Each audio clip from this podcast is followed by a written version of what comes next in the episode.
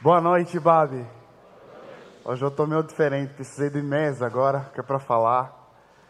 Mas eu fico feliz por estar aqui novamente, que é para compartilhar do coração, ou de um coração que Deus tem interpelado a minha vida através de uma história. E eu fico feliz por você estar aqui nessa noite para juntos celebrarmos, glorificarmos, experimentamos a experiência da comunhão, da vida comunitária. Já dizia é, um dos grandes teólogos, John Wesley, que a peregrinação cristã ela é comunitária, se dá comunitariamente. Então hoje eu gostaria de ler com vocês um texto muito conhecido na nossa comunidade, o texto de Lucas, capítulo 24, versículo 13. Muitos teólogos discutem é, se seria a parábola do filho pródigo ou caminhos de, uma, de Imaús, a história mais bela que Lucas narra. E eu fico com o coração meio que dividido, se é o filho pródigo ou caminhos de Imaús. Mas eu gostaria de dividir então a porção do texto do Caminhos de Imaús. Lucas capítulo 24, versículo 3. A gente vai ter um pouco de paciência na nossa leitura. Diz assim: Naquele mesmo dia, dois deles estavam indo para o povoado chamado Emaús a 11 quilômetros de Jerusalém. No caminho, conversavam a respeito do que havia acontecido. Conversavam a respeito do que havia acontecido. Enquanto conversavam, discutiam. Da conversa para a discussão. O próprio Jesus se aproximou e começou a caminhar com eles mas os olhos deles foram impedidos de reconhecê-lo. Ele lhes perguntou: Sobre o que vocês estão discutindo enquanto caminham? Eles estavam conversando, depois estavam discutindo, e Jesus pergunta não sobre a conversa, mas sobre a discussão. Sobre o que vocês estão discutindo enquanto caminham? Eles pararam com o rosto entristecidos. Um deles, chamado Cleopas, perguntou-lhe: Você é o único visitante em Jerusalém que não sabe das coisas que estão acontecendo nesses dias? Que coisa? perguntou ele. O que aconteceu com Jesus de Nazaré? Responderam eles ele era um profeta, poderoso em palavras, em obra, diante de Deus e de todo o povo. Os chefes dos sacerdotes e as nossas autoridades entregaram para ser condenado à morte e o crucificaram. E nós, diante desse fato, esperávamos que ele ia trazer redenção a Israel. E hoje é o terceiro dia desde que tudo isso aconteceu. Foram algumas das mulheres entre nós nos deram um susto hoje. Foram de manhã bem cedo no sepulcro e não acharam o corpo dele voltaram e nos contaram de ter tido uma visão de anjos que disseram que ele estava vivo. E alguns dos nossos companheiros foram ao sepulcro e encontraram tudo exatamente como as mulheres tinham dito, mas não viram nada. E ele disse: Como vocês custam a entender e como demora a crer em tudo que os profetas falaram. Uma das grandes formas de a gente viver a vida, ela é basicamente em duas primas. Ou a gente constrói a nossa vida a partir da esperança, ou a gente constrói a nossa vida a partir da dor, do abandono, do desespero, da frustração. E essa história que nós lemos, geograficamente elas se dão em duas localidades. Em uma periferia e um centro do poder, um centro econômico, um centro social, que é Jerusalém. E esses dois discípulos, que não faziam parte dos doze, eles vivem uma experiência de frustração, vivem uma experiência de decepção, vivem uma experiência de tristeza, de medo, inclusive. E a maneira como eles responderam a essa frustração, a esse medo, a esse abandono, era romper. Romper e se afastar. A história do Caminhos de Imaús acontece no primeiro domingo da ressurreição.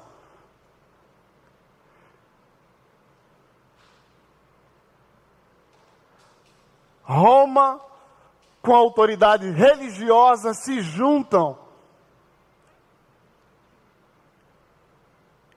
e matam, crucificando Jesus numa cruz.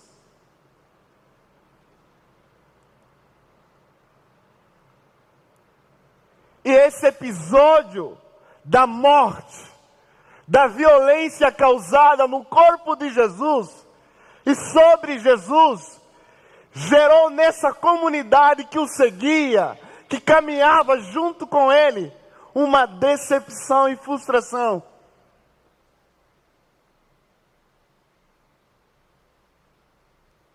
Eles, a comunidade dos discípulos, eles tinham, tinham uma expectativa, tinham uma esperança. Eles tinham feito uma leitura, uma hermenêutica a respeito de quem Jesus é. Às nove horas da manhã, a nossa irmã Silvia pregou sobre Mateus, quem diz os filhos dos homens que eu sou. E eles tinham toda uma elaboração teológica messiânica a respeito de quem Jesus era. E para eles, Sim, Jesus era o Messias, mas era o Messias não apenas como um líder político, mas um general de guerra que vai acabar com os romanos.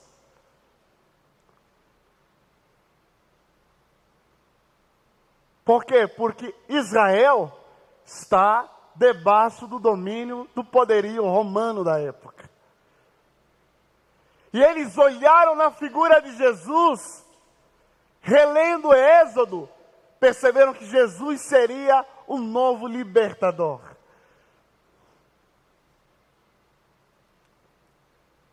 Jesus poderia libertar o povo de Israel da opressão dos pagãos que eram os romanos. Só que isso não acontece. A esperança deles serem libertos do sofrimento não acontece, não se realiza. E isso gera neles frustração. Especialmente esses dois homens. Alguns discutem se é um casal ou são apenas dois discípulos. Muitos acreditam que seja um casal por causa da referência de João capítulo 19. Clopa e a sua esposa Maria. Mas esses dois homens, ou esse casal, depois do acontecido, a maneira como eles decidiram lidar com a frustração, com a dor, com o projeto de desesperança é se afastar.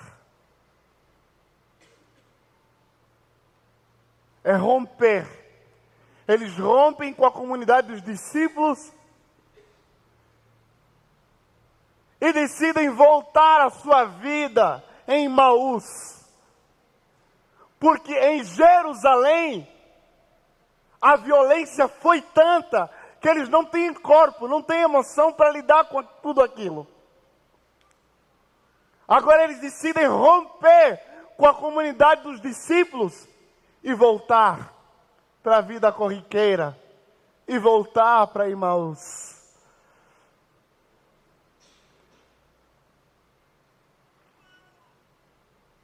Eles abandonam a comunidade dos discípulos e voltam para Imaús. Sem esperança, com medo, inclusive porque quando Jesus ressuscita, os sacerdotes se reuniram a dizer assim: vamos criar uma notícia. Não vamos dizer que ele ressuscitou, vamos dizer que os seus discípulos levaram o corpo. E isso é um atentado para Roma.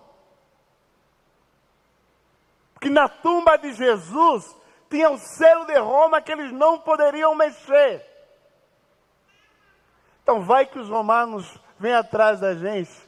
Então é melhor a gente abandonar, se afastar, desistir, voltar para o caminho de Emmaus, frustrado. E apesar dessa frustração, dessas duas pessoas, o que me chama a atenção nesse texto é que eles voltam dos juntos, mesmo vivendo momento de dor, mesmo vivendo um momento de frustração. Ninguém vai sozinho, eles vão juntos, caminham juntos, sofrem a dor juntos, apesar de abandonarem a comunidade dos discípulos mas eles vão os dois. Caminham juntos, conversam juntos.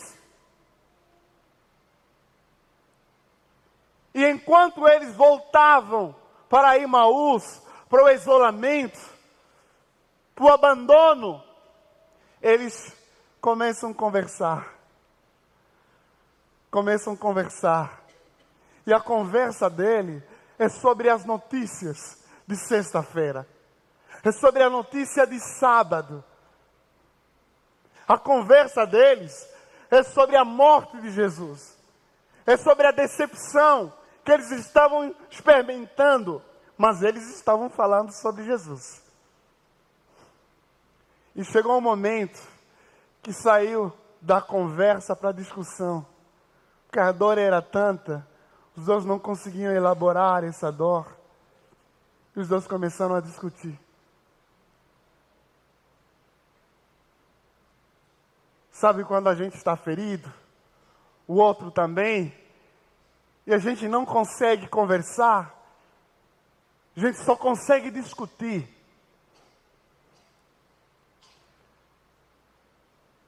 Começaram conversando, mas a dor era tanta que eles não estavam dando conta da conversa, a discussão começou.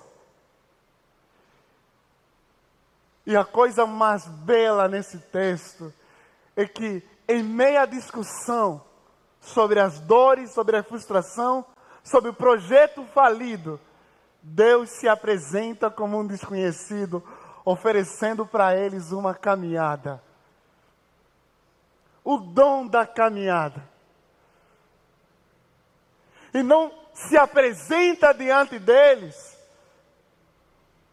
como Deus ressuscitado, que eles perceberam logo, se apresenta como um forasteiro, preocupado com a discussão, deixa ser a terceira via nessa discussão, que começou com diálogo, que começou com conversa, que começou com escuta do outro, mas que a dor era tanta que não sabiam mais como lidar, virou discussão. Deixa entrar, para ser a terceira escuta. Deixa entrar para ser a terceira pessoa nessa caminhada. E Jesus se apresenta diante desses dois homens.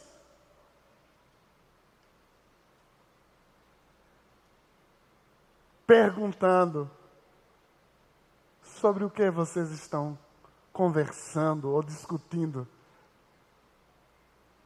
E uma das coisas que eu aprendo aqui é que na relação com Deus há espaço para a gente falar sobre as últimas ocorrências, sobre o que está a pegar na nossa alma, sobre o que está acontecendo no nosso mundo. O Deus que se apresenta diante desses dois homens, ele não chega interferindo, ressuscitei. Ele chega perguntando. Ele chega oferecendo sua doce companhia. Ele chega oferecendo sua escuta. Sobre o que vocês estão discutindo? Há espaço na relação com Deus para a gente falar sobre as nossas dores. E quando a gente fala com Deus e para Deus sobre as nossas dores, nós começamos a elaborar mais, a compreender mais. Inclusive, eles saíram de Jerusalém até Imaús, 11 quilômetros, aproximadamente três horas de caminhada. E Jesus oferece essa doce companhia, essa escuta, sobre o que eles estavam conversando. Há espaço na relação com Deus para a gente falar o que está pegando no nosso coração, o que está pegando na nossa alma. Quais são as últimas notícias que você escutou? Como isso está afetando sua vida? Como isso está afetando você. E não apenas você, mas como isso está afetando as pessoas que estão ao redor de você. Porque no começo dor era diálogo, mas depois dor virou discussão.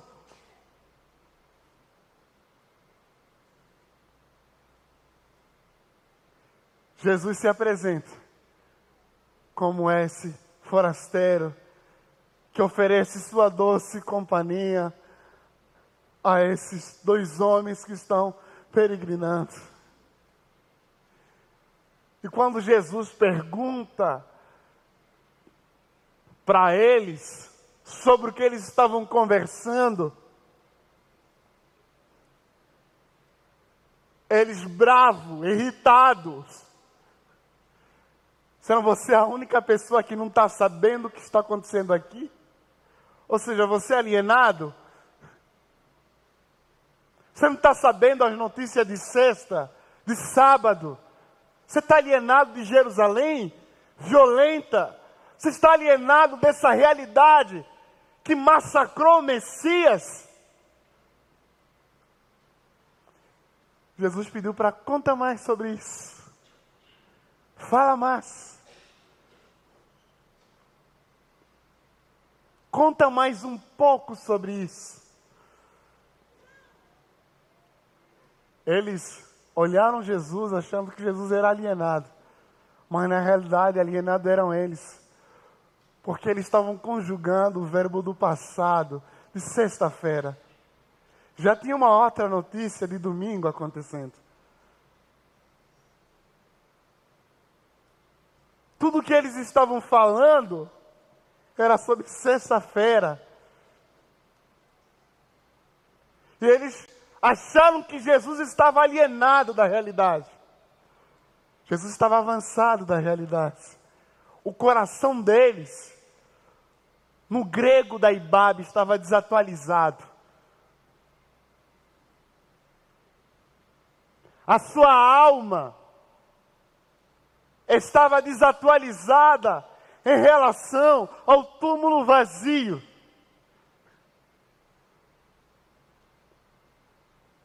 Mesmo ouvindo o testemunho das mulheres, eles se fecharam. Até porque na sociedade patriarcal de Jesus, o testemunho das mulheres não tinham validade, não eram consideráveis. Elas eram vulneráveis. E olha como a notícia da ressurreição permeia na nossa vida através das figuras das pessoas que a gente não conta, mas a gente se fecha. A gente se bloqueia.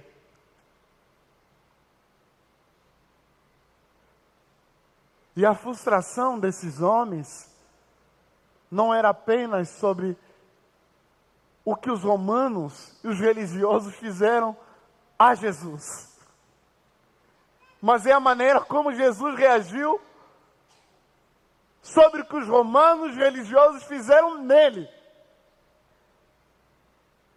E Jesus reagiu morrendo. Isso é que era a decepção para eles. Porque Messias vai acabar com os pagãos. Mas os pagãos acabam com o Messias. O Messias vai acabar com o sofrimento.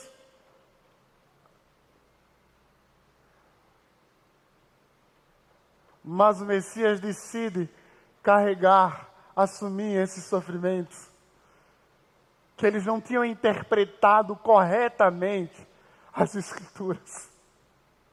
E aqui, quando a gente está decepcionado, quando a gente está triste, nós temos pontos cegos. Por isso é que Jesus falou para eles: como vocês demoram a crer? como vocês demoram a acreditar. E o texto diz que Jesus expôs as Escrituras, desde Gênesis a Crônicas, que era o último livro do texto da tradição hebraica. Jesus, enquanto falava para eles, o texto diz que o coração começou a ser aquecido.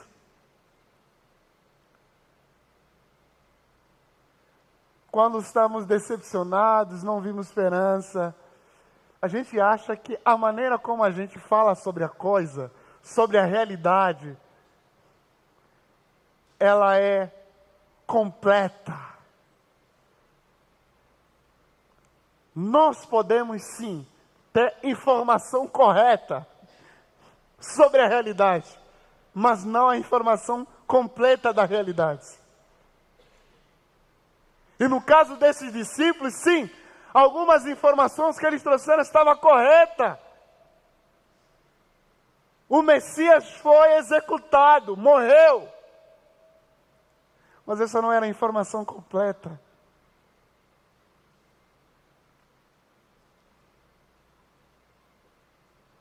E à medida que Jesus foi expondo as Escrituras, falando para eles,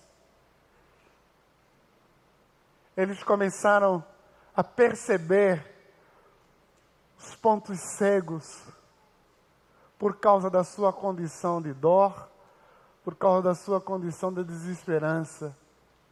E enquanto Jesus falava, o coração deles estava aquecido, se aquecia. E depois de uma caminhada de três horas,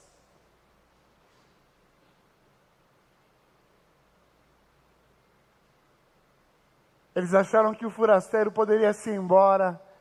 Eles disseram: Fica conosco mais um pouco.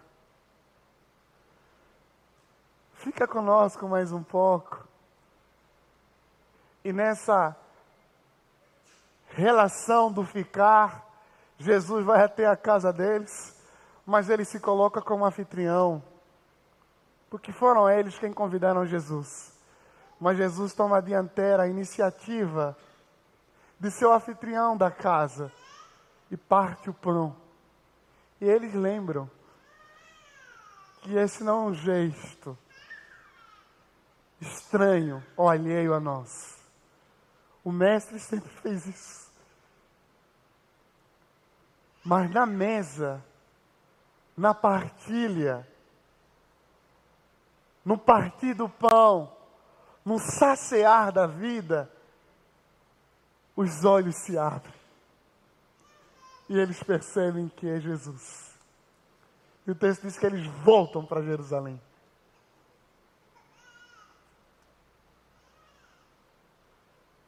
O que me chama a atenção nessa história toda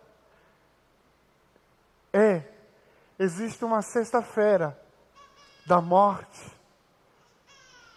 Existe uma sexta-feira em Jerusalém que o Messias foi morto. E existe uma comunidade que interpretou não só o Messias, mas a sua vida a partir da morte. E que a maneira como interpretaram isso foi desesperança, abandono, desistência. Vamos largar a vida. Acabou. Nós apostamos três anos seguindo esse homem. Tudo acabou. Vamos voltar. Mas a caminhada de Jesus com esses homens a dizer assim: não existe só sexta-feira. Não existe apenas sábado do silêncio. Existe o domingo da ressurreição. Se a gente construir a nossa vida a partir apenas do fenômeno de sexta-feira, como dizia Paulo, nós somos os mais miseráveis de todos. Como a gente interpreta a nossa vida a partir do fenômeno da ressurreição?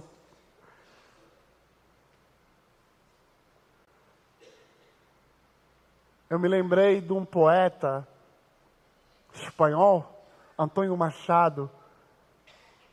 Antônio Machado, ele tem uma frase que me chama a atenção, que eu vou olhar na minha cábula. Ele disse assim: Acreditei que a minha lareira estava apagada.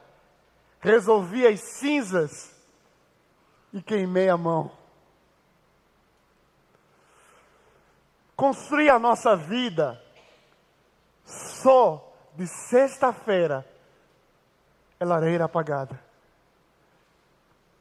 É lareira apagada. Mas quando a gente começa a olhar para a ressurreição, a gente começa a ver que não tem cinza apenas, tem fogo. Que lareira apagada é desesperança desses dois homens é frustração, apagou a esperança, acabou o sonho. Vamos voltar para Imaús, que não temos força, não temos emocional para lidar com tudo que Jerusalém representa para nós.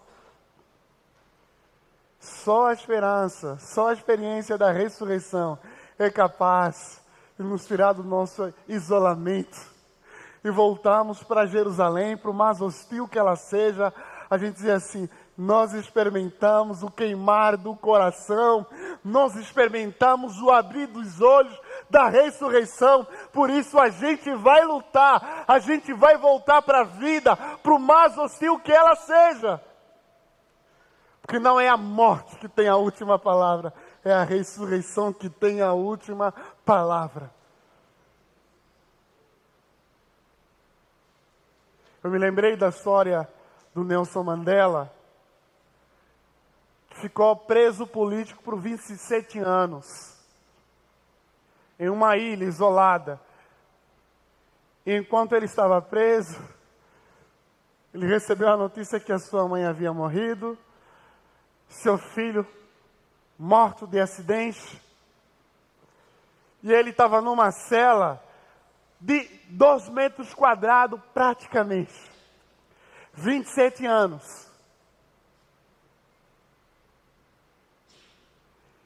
E quando tentaram dizer uma das grandes características do Mandela, disseram que é esperança. Esperança. Existe aquela frase que as pessoas escutavam dele dizendo: ou a gente constrói a nossa vida a partir dos nossos medos que nos levam a Imaús, a se isolar da comunidade, a se isolar da vida, ou a gente constrói a nossa vida a partir da esperança da ressurreição. Como eu e você estamos construindo a nossa vida? A partir da notícia de sexta-feira, é verdade, mas não é toda a verdade. É verdade que isso te afetou. É verdade que isso te dói. É verdade. Mas existe uma outra verdade, que é a verdade da ressurreição. Existe uma outra verdade, que é a verdade do domingo. Cristo está vivo. As portas do Hades não poderão deter o corpo de Jesus. As portas do inferno não poderão deter a nossa e mais viva esperança. E é a partir disso que nós construímos a nossa vida. É isso que nos dá esperança. Como você tem elaborado as suas últimas notícias? Como isso está afetando o seu corpo? Como isso está afetando sua alma, sua psique? Como isso está afetando sua relação? Ó, a gente pede a Deus que queima o nosso coração com a Sua palavra e abre os nossos olhos na experiência da comunhão, ou a gente vai continuar a contabilizar desânimo, desesperança, se afastar da vida. E a única maneira que nós temos de não fugirmos para Imaú como fuga da vida é a gente continuar a ouvir essa palavra que queima o nosso coração é a gente continuar a ouvir essa palavra que queima o nosso coração, que gera um ardor. Sim, tem notícia de morte, de desumanização, mas tem uma outra notícia da ressurreição. Então, que essa palavra queima o seu coração, mas que não termina apenas no queimar do seu coração. Que essa palavra Abra os seus olhos na experiência da comunhão, na experiência da mesa, na experiência do estar junto, na experiência de estar com Cristo na mesa, que só assim os nossos olhos se abrem e a gente olha, consegue enxergar e voltamos para Jerusalém correndo. Não porque não existe mais a religião que se organiza para a morte, não porque não existe mais a política que se organiza para a morte, mas porque nós temos certeza e confiança que a nossa presença no mundo é de vida e é de esperança. Que Deus rico e poderosamente possa abençoar a nossa vida. Amém.